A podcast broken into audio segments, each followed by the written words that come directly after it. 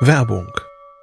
Was nervt extrem? Richtig, wenn Webseiten lange laden. Deswegen machst du deine Seiten schnell, indem du an den Web Vitals schraubst. Dabei schwer zu optimieren? Die Time to First Byte. Das hat Mitwald jetzt geändert. Im Managed Cloud Hosting des Agenturhosters bekommst du eine genaue Analyse deiner Time to First Byte. Du siehst erstmals, über welche Hebel du die KPI verbessern kannst. Teste jetzt 30 Tage kostenlos. Alle Infos unter www.mitwald.de/heise.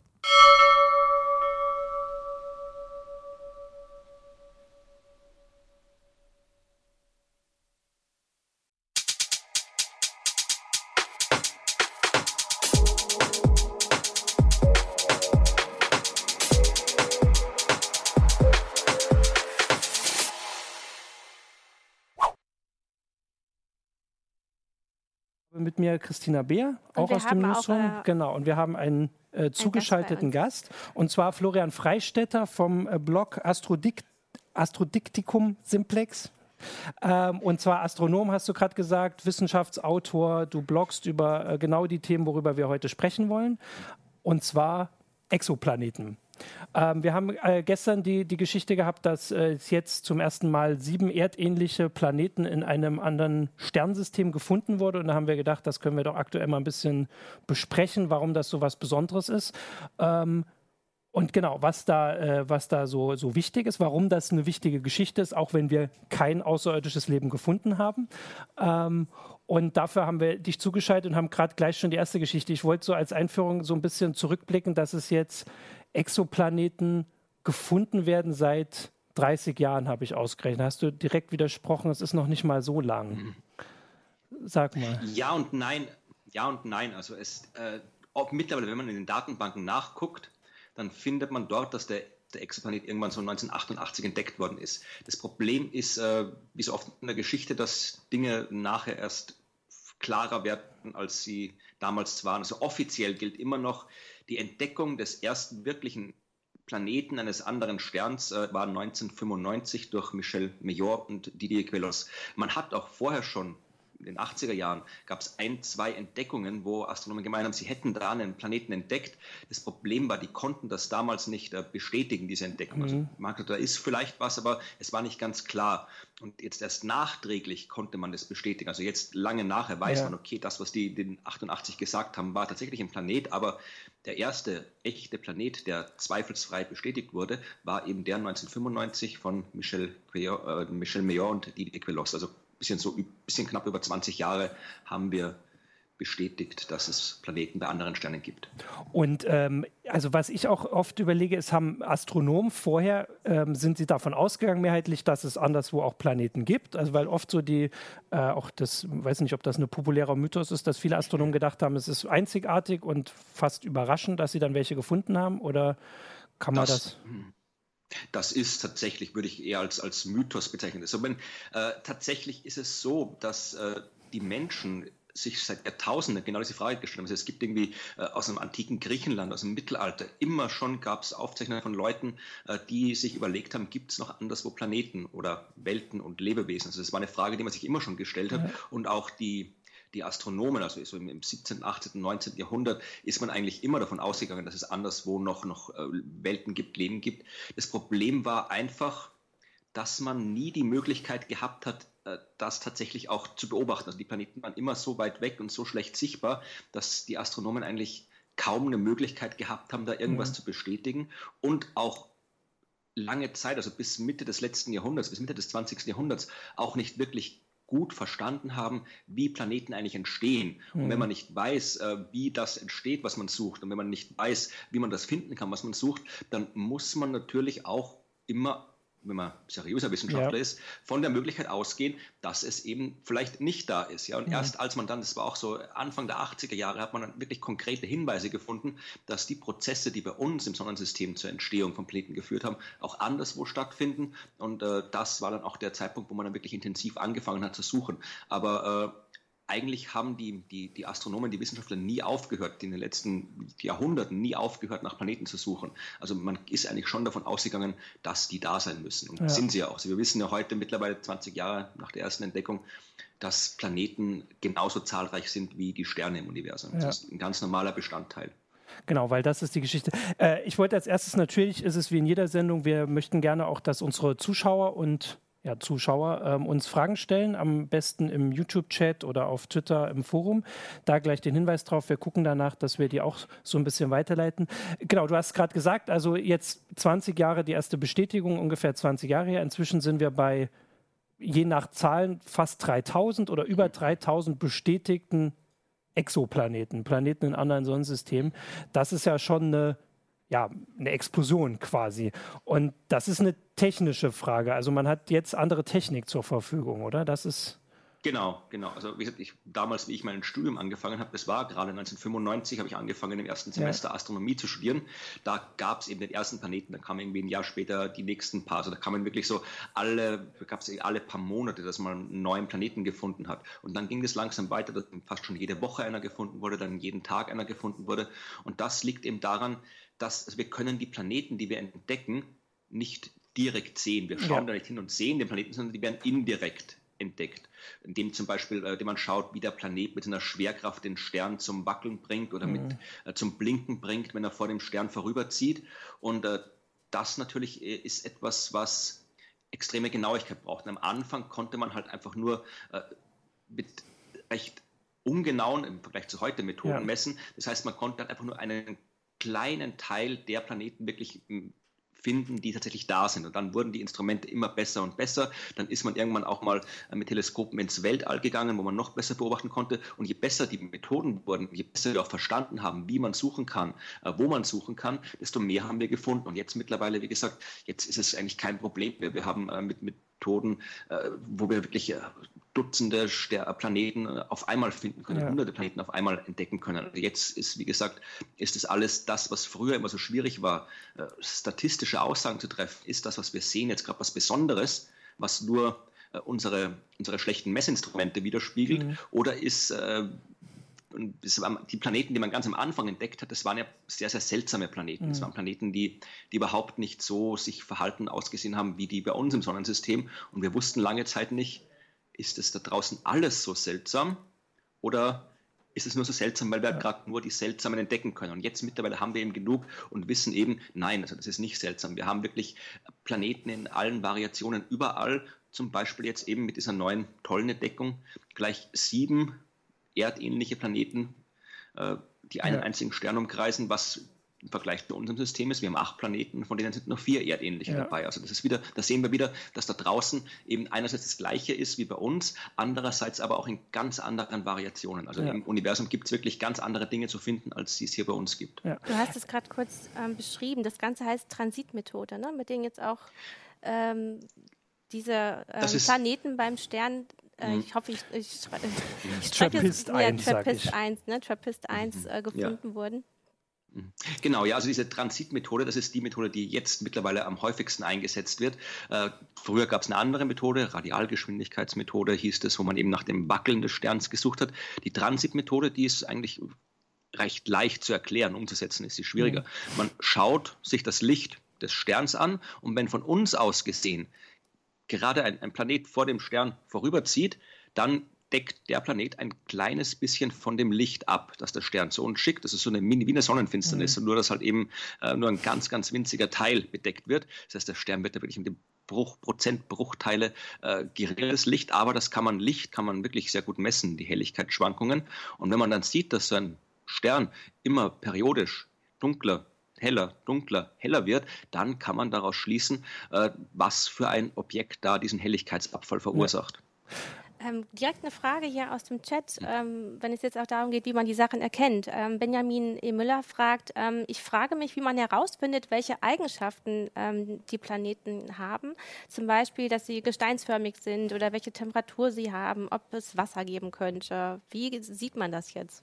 Oder hm. findet man das heraus? Das ist, äh, das ist eine gute Frage und vor allem auch eine sehr wichtige Frage, weil ja in den Medien oft wieder erzählt wird, ja, hier ist so ein äh, Planet, die zweite Erde und, und äh, ja. gibt es vielleicht flüssiges Wasser. Das sind alles Dinge, die können wir nicht herausfinden. Äh, wir können im Wesentlichen momentan drei Dinge herausfinden über Planeten. Wir können herausfinden, wie groß ist so ein Planet, wie schwer ist so ein Planet und äh, wie weit ist er vom Stern entfernt. Ja, also mhm. die Größe kann man im dem Fall bei der Transitmethode recht leicht äh, bestimmen. Je größer der Planet ist, desto mehr Licht äh, verdeckt. Also das ist ein direkter Zusammenhang. Die Masse kann man mit einer anderen Methode bestimmen. Und wenn ich dann Größe und äh, Masse eines Planeten kenne, weiß ich natürlich auch sofort die durchschnittliche Dichte und ja. kann dann daraus schließen, äh, ob das jetzt einer, ein, ein, felsiger Planet ist oder ein gasförmiger Planet ist. Also das kann man leicht bestimmen. Äh, die Temperatur das ist schon wieder eine schwierigere Sache. Also wir können feststellen, wie weit ist der Planet vom Stern entfernt. Wir wissen normalerweise auch, äh, wie heiß ist der Stern.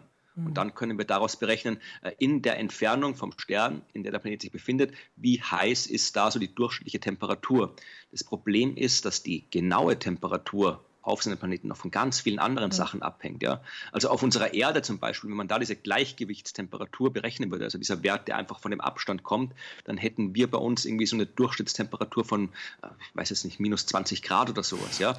Äh, dass, es, dass, dass es entsprechend wärmer ist, liegt ja. eben an der Atmosphäre, die wir ja. haben, die an unserem Planeten aufheizt. wir haben keine Ahnung, wie die Atmosphären von Exoplaneten aussehen im Allgemeinen. Und das können wir, und ohne das zu wissen, können wir auch nicht aussagen, ob es da jetzt Wasser gibt oder sonst irgendwas. Also das ist etwas, wo wir technisch noch nicht in der Lage sind. Also immer wenn irgendwo in der ja. Zeitung steht, hier äh, die Erde, die zweite Erde wurde ja. entdeckt und sowas, das kann man momentan immer noch sagen, das kann nicht stimmen, weil wir die Methoden nicht haben. Ja. In, in, zehn Jahren ungefähr, also Mitte des nächsten Jahrzehnts, haben wir die Teleskope, genau solche Messungen machen können. Dann können wir sowas auch rausfinden, aber noch nicht. Ja. Vielleicht könnt ihr kurz über die Teleskope ich, sprechen. Ich wollte erst mal kurz ja, sagen, also dass ich, weil du vorhin schon das gesagt hast, dass das Spannende ist ja, dass obwohl wir jetzt, also dass wir jetzt anfangen, äh, Exoplaneten zu finden oder beziehungsweise mittendrin sind, schon so super spannende große Unterschiede auch zum Sonnensystem erkennen. Also zum Beispiel die sieben Planeten, die wir jetzt, also die jetzt gestern vorgestellt wurden, um, äh, um Trappist 1, die kreisen alle näher um ihre Sonne als bei uns der Merkur.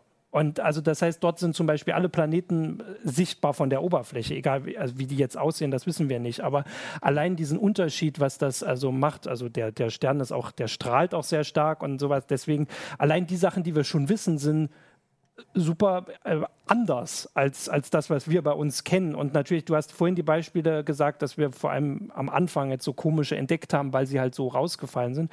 Und dass man jetzt das schon weiß und deswegen die, der Fantasie ja, so viele Möglichkeiten offen sind, stehen, sich vorzustellen, wie das da aussieht. Noch haben wir halt die, die, Instrumente nicht und die, die Fantasie ist so. Und ich glaube, das ist so ein Grund, warum das auch so ein, so ein Thema ist, was eben auch den, das Interesse der, der allgemeinen Bevölkerung weckt. Ja, Aber, obwohl, äh, obwohl du ja auch zu Recht sagst, manche Informationen sind dann irreführend. Ne? Ähm, du hast auch auf deinem Blog, hast du auch Bilder, ähm, diese, diese Künstlerbilder von der NASA die dann so gemacht werden, auch äh, selber auch veröffentlicht. Aber ich glaube, du hast auch geschrieben, naja, im Grunde kann man das so nicht, sollte man das nicht so ernst nehmen, wie das immer gezeichnet ist. Ne? Ja, also vor allem jetzt dieses, dieses, dieses eine Bild, äh, wo die ganzen Planeten aufgemalt sind, wo man dann zwei ja. sieht, die irgendwie, äh, genau das hier, wo man dann zwei sieht, die, wo wirklich so mit blauen Wolken und, und äh, Wasser, also das ist halt, das ist halt reine Fantasie. Ja. Das kann irgendwie aussehen. Also das, das, darüber können wir nichts aussagen. Genau. Und weil du gerade das gesagt hast mit den Teleskopen, also die, auf die wir alle und vor allem die Wissenschaftler warten, ist dann das James Webb Weltraumteleskop. Unter anderem. Also das Unter ist ein Teleskop, das wichtig sein wird. Äh, was, was wirklich wichtig sein wird, äh, ist das Teleskop, das die europäische Südsternwarte gerade in Chile baut. Das ist das äh, European Extremely Large Telescope. Das wird einen Spiegeldurchmesser von 39 Metern haben. Vergleich, also der aktuell größte Spiegel ist 10 Meter groß mhm. und äh, das dieses Teleskop wird dann so 2025 ungefähr fertig werden und äh, die Amerikaner bauen ein 30 Meter Teleskop in Hawaii und mit diesen Riesenteleskopen und dann natürlich auch mit dem James Webb Space Teleskop vom Weltall aus, da kann man dann eben äh, die Planeten nicht nur indirekt beobachten, entdecken, sondern eben auch direkt beobachten. Das heißt, wir bekommen dann direkt Licht von dem Planeten. Also wir sehen dann, dass das Licht, mhm. das der Planet von seinem Stern reflektiert. Und wenn wir dieses Licht analysieren können, dann können wir eben nachschauen, wie die Atmosphäre ausschaut. Also dann die Atmosphäre verändert das Licht, das der Planet reflektiert. Und dann können wir eben sehen, gibt es dort Wasser, wie sind die Temperaturen. Also dann, wenn wir sowas machen können, dann können wir auch tatsächlich Aussagen über die Bedingungen auf der Oberfläche des Planeten machen. Und das können wir eben jetzt noch nicht. Darum können wir eben nur spekulieren, ob es da irgendwelche lebensfreundlichen Bedingungen gibt. Aber wissen können wir es erst, wenn wir die Instrumente des nächsten Jahrzehnts haben. Man, man kann ja darauf hinweisen, dass äh, die Wissenschaftler immer noch so überrascht sind, was sie alles über den Pluto herausgefunden haben vor mhm. anderthalb Jahren. Auch wenn der nun nicht als Planet, aber mhm. der war lange mhm. Planet, Zwergplanet ist. Mhm. Und der ist ja nun also nah im Vergleich. Also selbst wenn die, die Exoplaneten von, also die nun gestern vorgestellt wurden, mhm. ähm, sind nur 40 Lichtjahre entfernt, was ja mhm. auch sehr nah ist, also in astronomischen ähm, Vergleichen. Und dass, also, dass wir auch hier in unserer quasi wirklichen Umgebung noch überrascht werden, dann kann man gar nicht also wir, wir können uns da noch gar nicht vorstellen, was da, was da alles kommen wird. Und das, also ich kann mir auf jeden Fall aber vorstellen, wie gespannt auch die Astronomen da drauf. Mhm. Noch also eine Frage aus dem Chat.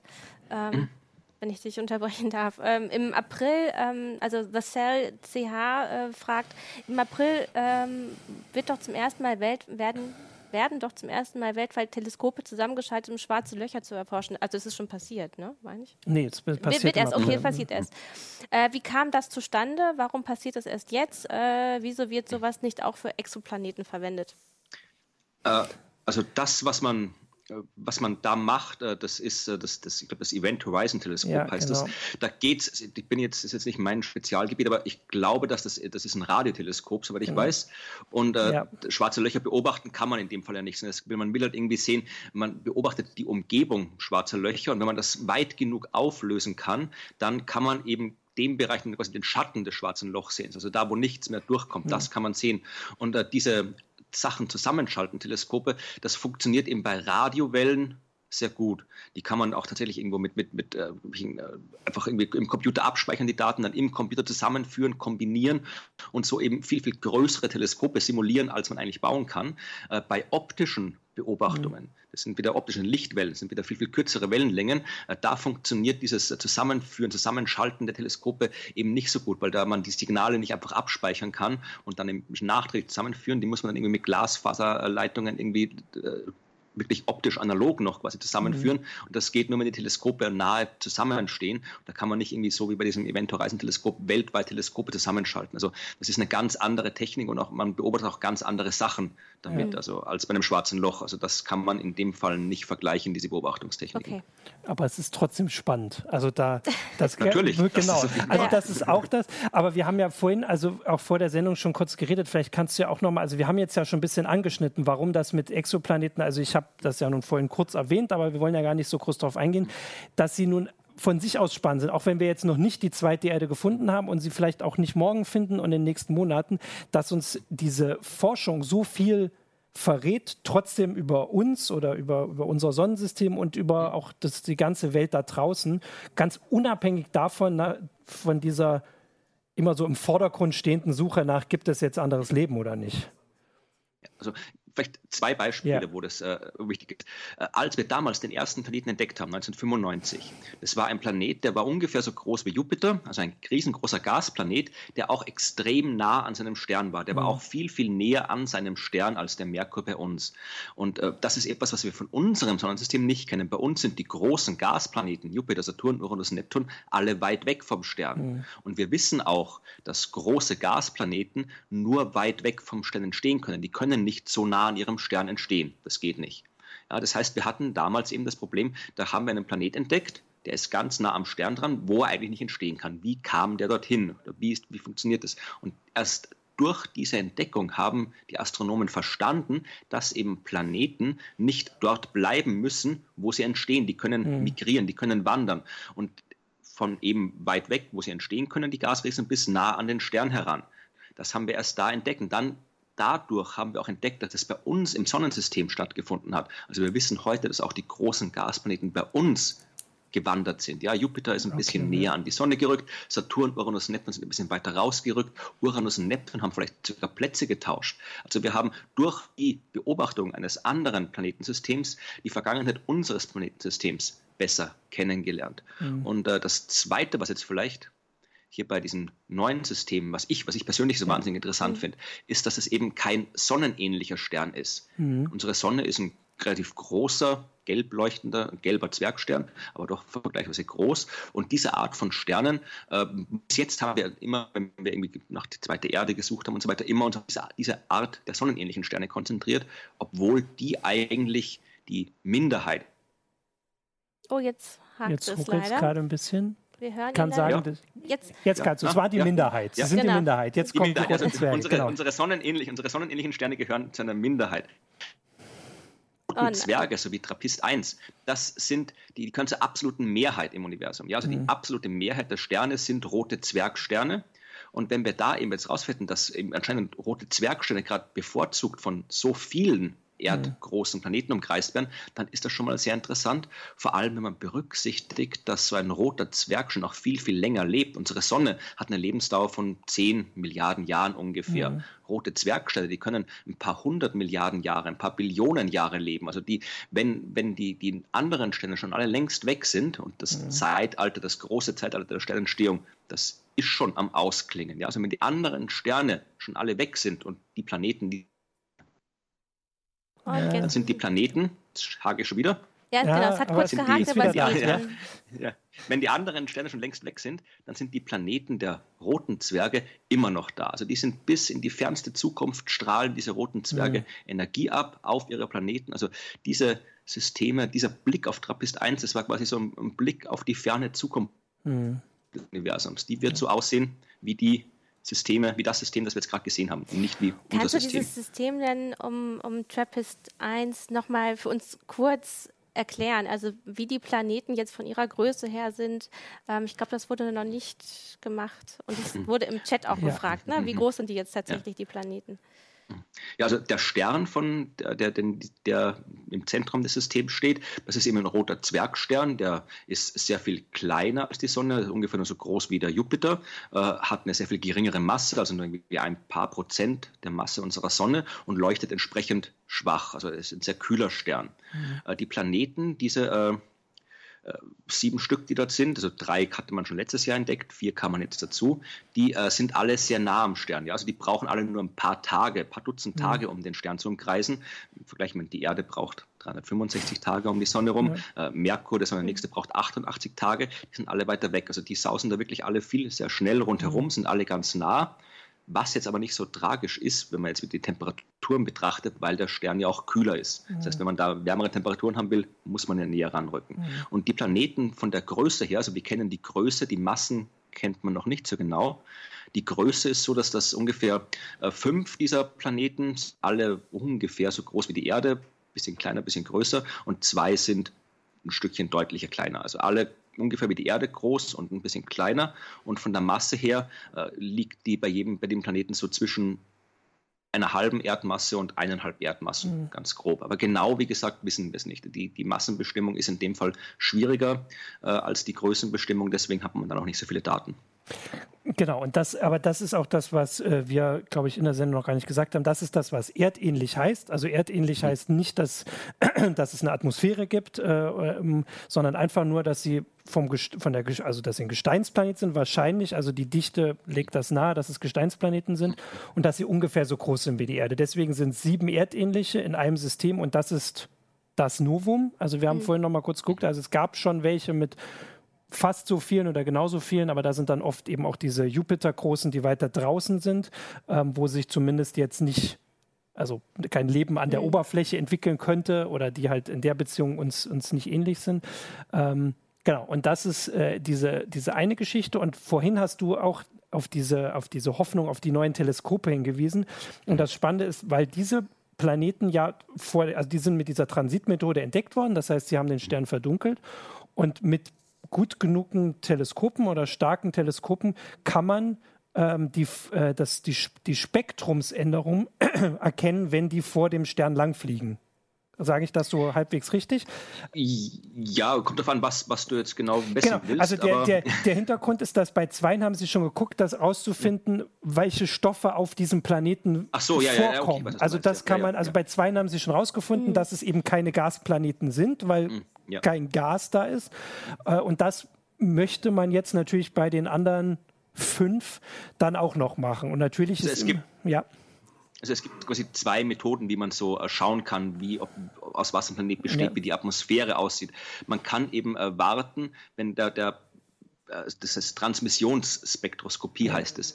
Wenn man jetzt einen Planeten hat, der nicht nur eine feste Felskugel ist, sondern auch eine Atmosphäre hat, dann wird eben, wenn der vom Stern vorübergeht, dann fällt eben ein bisschen Licht äh, durch die Atmosphäre des Planeten zu uns. Genau. Mhm. Und äh, wenn man dieses Licht des Sterns, das durch die Atmosphäre des Planeten zu uns gestrahlt wird, äh, isolieren kann und untersuchen kann, dann kann ich schauen, was äh, filtert die Atmosphäre des Planeten aus diesem Licht heraus. Und da kann man dann, äh, das ist halt sind sehr, sehr komplizierte Messungen, die gelingen nur sehr, sehr selten und mit, mit äh, unter sehr speziellen Umständen. Mhm.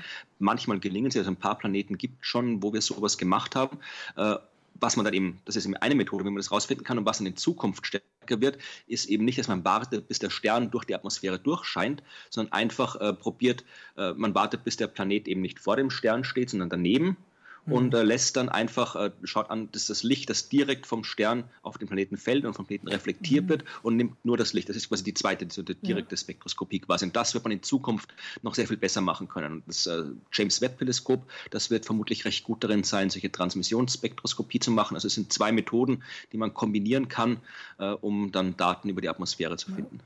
Man kann ja auch immer mal darauf hinweisen, wir, also vor allem, du sagst es jetzt auch immer so, also als wäre das schon eine Praxis, die man irgendwie seit, seit wirklich langem Namen auch sehr, sehr gut macht, dass das also vor allem auch für unsere Leser, aber für mich auch immer wieder erstaunlich ist, wie genau, also äh, wie, wie man das machen kann, obwohl die ja so klein und so weit weg sind und diese Genauigkeit, du hast vorhin erzählt, dass man das Stern wackeln sehen kann, wenn der äh, quasi der Planet an dem Stern rüttelt, der nun deutlich kleiner ist und der mhm. Stern rüttelt ja vor allem am Planeten, dass das ja auch so eine Geschichte ist, die das so faszinierend macht, weil äh, diese Exoplanetensuche und Finderei vor allem immer wieder deutlich macht, was technisch möglich ist in diesen äh, großen Entfernungen solche Sachen zu erkennen und dann auch immer wieder, was mir immer wieder auffällt, diese ähm, Genialität, wenn man überlegt, ich will das rausfinden, wie kriege ich das hin, obwohl ich nicht hinfliegen kann? Und dann mache ich das das liegt halt in der Natur der Wissenschaft. Also die Astronomen, wir Astronomen haben halt das große Problem im Vergleich zu anderen Wissenschaften. Ja, wie Physiker können im Labor rumstehen und irgendwas zusammenschrauben, messen, Laserstrahlen, Biologen können ihre, ihre,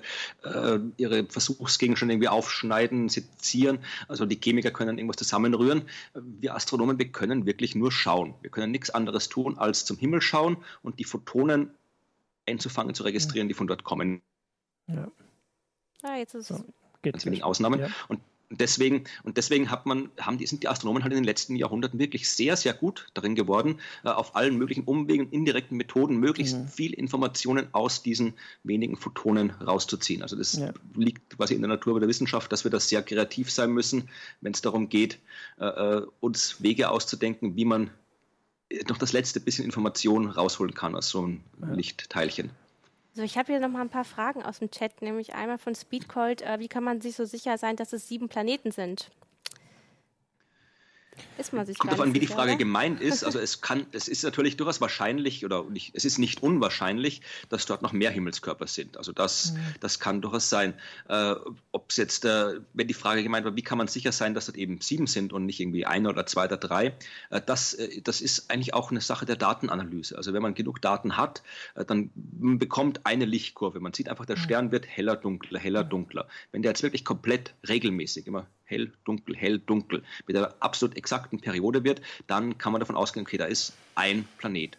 Wenn man das jetzt aber zu einer Frequenzanalyse vereinfacht gesagt macht. Und dann schaut, sind da noch irgendwie überlagerte Frequenzen mit drin. Also wird er vielleicht irgendwie während der heller, dunkler wird, zwischendurch auch nochmal irgendwie hell, dunkel. Mhm. Dann kann man sagen, okay, da muss noch eine zweite Periode mit drin sein und eine dritte Periode. Also genauso wie man, vermutlich ist das sehr, sehr ähnlich der, der Technik, äh, wenn man irgendwelche äh, Musiktöne in Grundschwingungen irgendwie mhm. Grundtöne aufspaltet. Also einfach so eine Analyse der Periodizität. Und äh, wenn man da eben genug Daten hat, äh, kann man eben immer mehr Objekte entdecken. Und es war eben so, dass letztes Jahr hat man drei dieser Planeten entdeckt gehabt und dann hat man einfach eben noch mehr Daten gesammelt, noch mehr Daten gesammelt, hat eine höhere Auflösung gehabt und noch weitere Perioden gesehen und äh, dann eben gesagt, okay, da müssen jetzt eigentlich äh, müssen noch vier sein. Und natürlich, äh, je weiter weg so ein Planet vom Stern ist, desto länger braucht er auch rundherum. Also die Erde zum Beispiel würde die Sonne einmal im Jahr verdunkeln, von außen gesehen. Mhm. Der Merkur eben alle 88 Tage. Wenn ich da jetzt irgendwie 200 Tage lang beobachte, dann sehe ich den Merkur zweimal vorbeigehen und die Erde vielleicht gar nicht. Das heißt, mhm. da muss ich mindestens irgendwie mal zwei Jahre beobachten, dass ich die Erde vorbeigehen ja. sehe. Das heißt, wenn ich jetzt dieses Trappist-1-System noch länger beobachte, dann sehe ich vielleicht noch mehr Planeten, die bei oh, was ist wieder abgebrochen? Wenn ich das jetzt in meinen Daten drin habe. Genau. Und äh, ich würde dazu auch noch sagen, dass also diese äh, Entdeckung letztes Jahr, als sie diese drei Planeten vorgestellt haben, die war ja schon sehr also äh, ähm, interessiert aufgenommen worden. Das heißt, andere Astronomen gucken ja auch dann danach oder beziehungsweise mit anderen Instrumenten wird sich dieser, äh, dieser Stern angeguckt, weil also ich stelle mir das jetzt mal so vor, dass wenn man als Astronom überlegt, welchen Stern man untersucht, dann nimmt man sich natürlich Volksversprechen oder wo man das Gefühl hat, da kann man was finden. Und wenn da jetzt also dieser Stern schon interessant ist, dann suchen dann eben auch mehr danach auf, mit ihren verschiedenen Methoden auch. Und deswegen kann man, wurde der dann auch genauer angeguckt. Mhm. Also, ähm, ich hatte vorhin schon einmal die Frage gestellt nach den Weltraumteleskopen, die jetzt alle auch beteiligt mhm. waren oder ähm, Du hast auch kurz das James Webb Space Telescope mhm. angesprochen. Hm, das kommt erst, das gibt es noch nicht. Mhm. In dem Fall, glaube ich, war das, dass der Spitzer äh, ja. Äh, Weltraumteleskop mit dabei ist. Das ist ein äh, Infrarotteleskop, also das beobachtet kein sichtbares Licht, sondern Infrarotstrahlung, so wie das äh, James Webb Teleskop auch, äh, was natürlich sehr praktisch ist, wenn man Planeten äh, beobachtet, die sehr nah am Stern sind und deswegen dann auch sehr warm sind. Also Infrarotstrahlung ist ja Wärmestrahlung mhm. und wenn ich mir Objekte anschaue, die eben sehr warm sind, dann kann ich die im, im Infrarotlicht Licht oft besser sehen als im normalen sichtbaren Licht. Deswegen sind Infrarotteleskope eben wie dieses Spitze-Teleskop oder eben auch das äh, James Webb, das jetzt bald kommt, äh, durchaus auch eine sehr, sehr wichtige äh, Informationsquelle für die Suche nach Planeten. Ähm, und das Spannendste da war, dass Kepler, also insgesamt trotzdem jetzt das erfolgreichste Weltraumteleskop mhm. bei der Exoplanetensuche ist Kepler. Mhm. Ähm, und da, das ist auch so eine, also eine sehr spannende und interessante Geschichte. Das hat so eine bestimmte Himmelsregion immer genau angeguckt mhm. über einen ganz langen Zeitraum im Sternbild Schwan, hat mhm. jeden Planet durchgehend beobachtet und wenn die halt dunkler geworden sind, konnte man das halt finden. Und das, also der hatte dann verschiedene Ziele, da konnte man eben zum Beispiel rausfinden, einfach, wir nehmen einfach eine beliebige Himmelsregion und wenn wir da so und so viele Exoplaneten finden, dann können wir extrapolieren und sagen, die gibt es dann überall. Ähm, und das ist deswegen Kepler hat, war auch tatsächlich nur zu diesem Zweck ins All ja, geschickt worden. Äh, ja, fast. Also es ist, fast, äh, Kepler hat auch, äh, also der Haupt, der Haupt, das Hauptaufgabengebiet von Kepler war die Suche nach Planeten. Aber natürlich, wie gesagt, die Astronomen sind kreativ. Es ja. geht ja darum, Kepler hat jetzt quasi nicht, nicht Planeten an sich beobachtet, sondern nur Helligkeitsschwankungen mhm. von Sternen. Und Astronomen können mit Helligkeitsschwankungen von Sternen sehr, sehr viel anfangen. Also es gibt das Fachgebiet der Astroseismologie, wo man äh, auch, auch Sterne, auch ganz ohne Planeten, die schwingen quasi, so, so sind ja, mhm. bestehen aus, aus Plasma, sind keine Festkörper, also die können dann durch die Prozesse in ihrem Inneren äh, anfangen zu schwingen und auch dadurch ändert sich die Helligkeit ja. des Sterns auf eine andere Art und Weise wie in den Planeten. Aber das heißt, auch die Astroseismologen sind sehr interessiert an solchen Missionen und die haben da auch noch ein paar Prozent quasi der Beobachtungs Beobachtungszeit bekommen, um dann mit dem Kepler-Teleskop eben zu verstehen, wie ein Stern funktioniert. Aber tatsächlich war äh, Kepler, also es gab auch das europäische Corot-Teleskop, mhm. äh, das auch Planeten gesucht hat. Da war eben, das war so eine 50-50-Mission. Also das, das äh, hat auch Planeten gesucht, aber im hauptsächlich auch großen Teil eben auch Astroseismologie betrieben. Und Kepler war wirklich das erste Weltraumteleskop, was fast zur Gänze auf die Suche nach Exoplaneten ausgelegt war. Und äh, deswegen war es dann auch so erfolgreich natürlich, weil äh, das Teleskop wirklich über Jahre hinweg äh, die Sterne beobachten konnte. Und natürlich, äh, wenn man dann äh, so viele Sterne beobachtet, wie Kepler das getan hat, dann sind die Chancen extrem ja. gut, dass man da auch viele Planeten findet dabei. Ja. Benjamin E. Müller fragt, ähm, das mit der Periode funktioniert dann aber nur bei Sonnensystemen, die von uns betrachtet seitlich stehen. Gibt es auch schon ja. Ideen, anders ausgerichtete Sonnensysteme auf Planeten zu untersuchen? Ja, das sind wieder diese zwei Methoden. Transit-Methode, da mhm. muss ich eben wirklich genau äh, von, der, von der Seite mhm. drauf schauen, damit ich das sehen kann. Sonst, wenn das ein bisschen gekippt ist, funktioniert es nicht. Äh, die andere Methode, die Radialgeschwindigkeitsmethode, äh, bei der man das Wackeln des Sterns untersucht, da ist es genau umgekehrt. Äh, da funktioniert, äh, äh da kann ich es nicht genau umgekehrt, aber äh, da kann ich eben auch, äh, wenn ich das Wackeln beobachte, da kann ich auch Planeten entdecken, die, wo ich eben von, von, von oben drauf schaue. Mhm. Nicht, nicht exakt von oben, da funktioniert es nicht, aber auch von der, einer gewissen Neigung drauf schaue. Also mit, mit anderen Methoden, da gibt es auch die, die Gravitationslinsenmethode, die funktioniert wieder anders. Also es gibt andere Methoden, Methoden, mit denen man Planeten finden mhm. kann, bei denen diese, äh, dieser exakte Blickwinkel keine große Rolle spielt, aber die ergänzen sich äh, alle mhm. gegenseitig. Und äh, dass also die, die Neigung, es gibt doch keine bevorzugte äh, Neigung der Planetensysteme, die sind quasi zufällig orientiert. Mhm. Und deswegen ist das statistisch schon auch durchaus zu behandeln. Also wenn ich weiß, ich habe jetzt irgendwie 1000 äh, Sterne an, angeschaut und bei so und so viel Prozent dieser Sterne habe ich Planeten entdeckt, äh, dann kann ich da zurückrechnen, okay, wenn es im Durchschnitt jeder, jedes Planetensystem irgendwie zufällig geneigt ist, wie viele habe ich dann verpasst? Also man kann dann entsprechend seriöse Hochrechnungen machen über die Planeten, die dann noch da sein müssten, die man nicht gesehen hat. Ähm, was ich noch so als Thema auch äh, gesehen habe, also wir haben ja jetzt so ein bisschen den, den Stand, also äh, uns, unsere Zuschauer auch auf den Stand der, der Forschung gebracht oder so weitestgehend. Mhm. Ähm, aber was, was ist denn jetzt zu erwarten, auch so in nächster Zeit, jetzt mal unabhängig äh, von, von den Teleskopen, auch so in, in nächster Zeit äh, von, mit den bestehenden Methoden, wo, wo du auch sagst, darauf warten jetzt Astronomen, dass sie das zum ersten Mal finden vielleicht? Also das, ich glaube, die Astronomen warten auf viele Sachen. Ja. Also gerade solche, also ich persönlich, mein Arbeitsgebiet war ja. die Himmelsmechanik, also die Bewegung von Planetensystemen, die Dynamik, äh, was da alles abläuft. Und ich habe von Anfang an auf genau solche Systeme wie dieses hier, Trappist 1, gewartet, ja. weil äh, früher war es immer so, man hat einen Stern gehabt, einen Planet gehabt. Das ist jetzt rein dynamisch, äh, nicht sonderlich interessant, ja. ja weil der, der kreist rundherum und das war's. Das ist ja. ein Zwei-Körper-Problem, da kann man als Himmelsmechaniker nicht viel machen. Ich habe immer darauf gewartet, dass endlich mal Systeme kommen mit zwei, drei, vier, fünf und noch mehr Planeten, dass man wirklich schauen kann, wie funktioniert Dynamik bei anderen Planetensystemen. Wir kennen nur unser Sonnensystem, wo wir wirklich alle, fast alle großen Himmelskörper kennen, von, von, vom Stern bis runter zu den Monden, zu den Asteroiden. Ja, und, und diese Dynamik bei uns, die ist wahnsinnig wichtig, die hat unsere quasi unser Planetensystem wahnsinnig stark geprägt und äh, die auch bei anderen Systemen verstehen zu können, das ist was, äh, auf das ich, ich sehr lange gewartet habe. Und wenn wir jetzt wirklich eben immer mehr mhm. äh, Planetensysteme haben, wo wir eben vier, fünf, noch mehr Himmelskörper kennen, dann werden wir da wieder, bis jetzt haben wir immer nur so einen, so einen Beobachterblick auf die, auf die Systeme gehabt. Also wir haben gewusst, okay, da sind die Planeten und das sind ihre Eigenschaften, aber wir haben nie so diesen, diesen äh, Theoretikerblick, den Dynamikerblick gehabt. Also wie, wie, wie verhält sich das? Wie, wie verhalten die sich anders als unsere? Das ist was, glaube ich, auf das, das äh, zumindest ich warte, ich weiß nicht, wie es bei den anderen aussieht, ja. Äh, was auch noch äh, gut zu erwarten ist, äh, Monde. Wir haben noch keine Monde bei anderen mhm. Sternen entdeckt, also keine Exomonde. Ja. Mhm. Und das ist auch etwas, also äh, die muss es auch geben. Also es wäre absurd, wenn es die nur bei uns gibt und bei anderen Planeten nicht. Mhm. Äh, es gibt auch Methoden, äh, die, wo, wo man Monde finden kann, die kennt man auch schon lange. Die Instrumente sind eigentlich auch gut genug, um größere Exomonde zu entdecken. Also das ist eigentlich auch etwas, was eigentlich jederzeit passieren kann. Also eigentlich jeder, es gibt auch Leute, die suchen aktiv danach, des ersten extrasolaren Mondes. Das ist auch was, was eigentlich, wie gesagt, jederzeit passieren kann. Und das wäre auch insofern wichtig, als es quasi das, das Inventar der äh, Exoplanetensysteme nochmal eine neue Klasse erweitert, die eben auch wahnsinnig wichtig ist.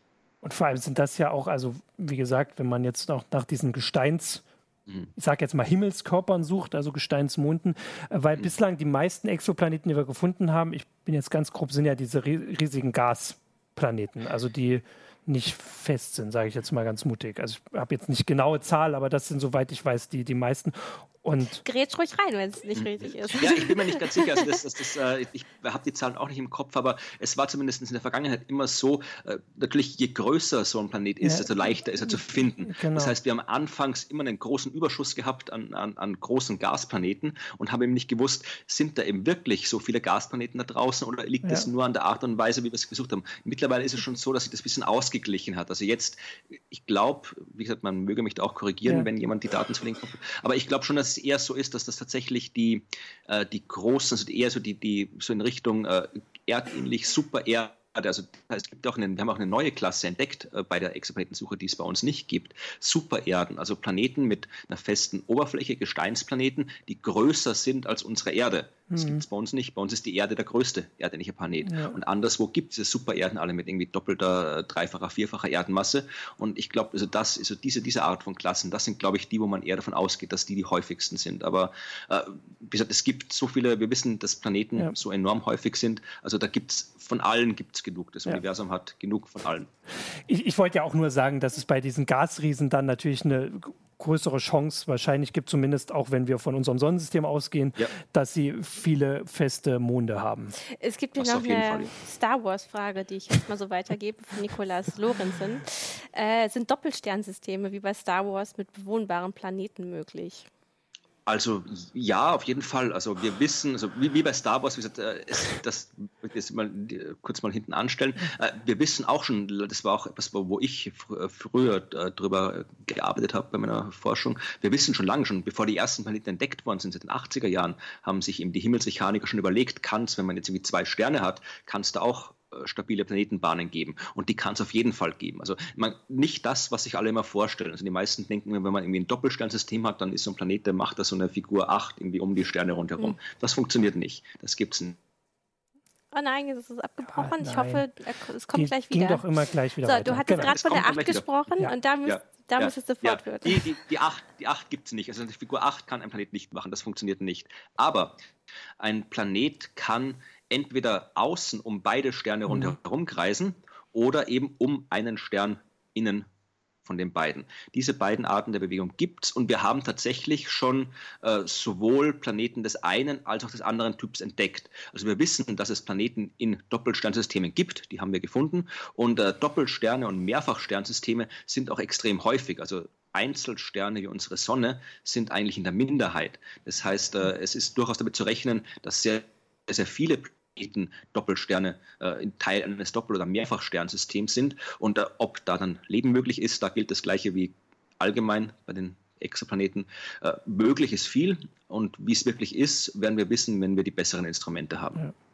Genau, weil das wäre auch das, was ich vorhin noch, worauf ich hoffe, jetzt ein bisschen größer oder ein bisschen unspezieller, ist tatsächlich, wenn diese äh, Atmosphärenuntersuchungen dann so richtig losgehen und mhm. äh, auch Ergebnisse bringen, also zu sehen, wie sie, äh, die Vorstellung zu, ähm, also genauer zu machen, wie sehen diese Gesteinsplaneten aus. Also wir haben jetzt immer schon diese ganzen Bilder, aber das ist reine Fantasie. Im Prinzip können sie die, ja. glaube ich, bei der NASA äh, auf Masse anfertigen und dann immer so viele veröffentlichen, wie sie die Exoplaneten entdecken. Aber dann sich wirklich vorzustellen, wie, wie sieht das jetzt aus, so wie die, die Pluto-Bilder dann entweder bestätigt oder nicht bestätigt wurden, ähm, das stelle ich mir sehr, also da warte ich drauf. Ja, aber da, da, da musst du noch lange warten. Also oh.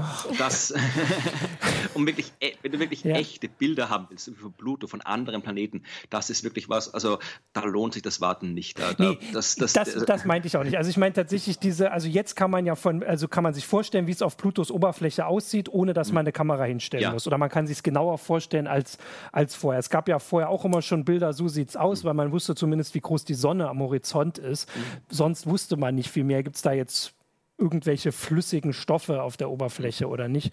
Und das jetzt genau. Also nein, ich warte auch nicht auf die, die ersten Bilder von der Oberfläche. Gut. genau. Ansonsten Gut. haben wir noch ich habe jetzt erstmal hier keine weiteren Fragen. Es waren teilweise Spezialfragen oder die User haben sich miteinander unterhalten hier. Genau, wir können ja dann auch ähm, darauf hinweisen, also ich habe es vor, vor der Sendung, genau. du hast den, den Blog Astrodiktikum Simplex, das ist auch ein sehr fleißiges Forum, genau, da kann man ja sicher auch noch Rat finden. das sind jetzt ja die, die Bilder von der NASA, aber wir haben das Internet Blog. ausgedruckt. Genau. Ähm, also auf, bei deinem Blog kann man äh, mitdiskutieren und dich auf bei uns äh, dir Fragen stellen. Ähm, du hast auch gesagt, du musst leider Viertel vor eins weg, deswegen hm. müssen wir die Sendung ja. jetzt auch, auch wenn es vielleicht nochmal Fragen gibt, jetzt ähm, abbrechen. Ihr, Aber ihr, das ihr, Thema wird ja, uns ja weiter ihr wolltet, begleiten. Du wolltest im Grunde noch auf eine schöne Connection hinweisen zwischen euch. Ihr seid beide ah, Thüringer. Ah, natürlich. Ich wollte eigentlich nach Thüringen grüßen, aber du bist gar nicht, du bist gerade gar nicht in Thüringen. aber zumindest machen wir Werbung für Thüringen. Genau. Äh, ja, eine, eine kurze, eine kurze Frage noch. Ähm, ich habe gelesen, ähm, äh, Trappistorn äh, ist im Sternbild des Wassermann. Also wenn man irgendwie eine ungefähre Richtung haben möchte, wo man hingucken muss, am Abendhimmel äh, ist es das Sternbild Wassermann. Ist das richtig? Äh, weiß ich nicht auswendig, ehrlich gesagt, weil Sternbilder eigentlich nicht unbedingt Teil der, der modernen ja, Astronomie mehr sind. Aber äh, man, man, wird sowieso mit freiem Auge kann man das sowieso, kann man sowieso nicht sehen. sehen. Stern, aber Nur so als grobste Verortung, die wir ja. so machen können für alle Laien und die an den Himmel gucken. Genau, es, es Einfach Himmel. Oh, es gibt überall Planeten. Genau, ähm, aber wo du auf genau. Thüringen hingewiesen hast, ich komme ja aus Nordrhein-Westfalen. Äh, deswegen, du hast leider keine Krawatte an. Ich müsste halt so. den heute machen. Ähm, hier trägt keiner eine Krawatte. Nein, hier trägt keiner eine Krawatte. Das genau höhere Management. Ähm, ja, vielen Dank, dass du ähm, mit uns gesprochen hast und so viel erklärt ja. hast äh, und auch vieles richtig gestellt hast, was ja einfach so langläufig der Berichterstattung manchmal äh, fehlgeht. Danke an die Zuschauer ja. fürs fleißige Diskutieren wieder. Leider verschwinden die, die schönen Chats auf YouTube ja immer. Wir warten darauf, dass wir berichten können, dass sie nicht verschwinden. Äh, und ansonsten sagen wir Tschüss bis zur nächsten Sendung und bei dir auch Tschüss ja, bis zur nächsten Spaß Sendung. Viel Spaß allen Karnevalisten, wenn denn Zuschauer von uns welche sind. Macht's gut. Tschüss.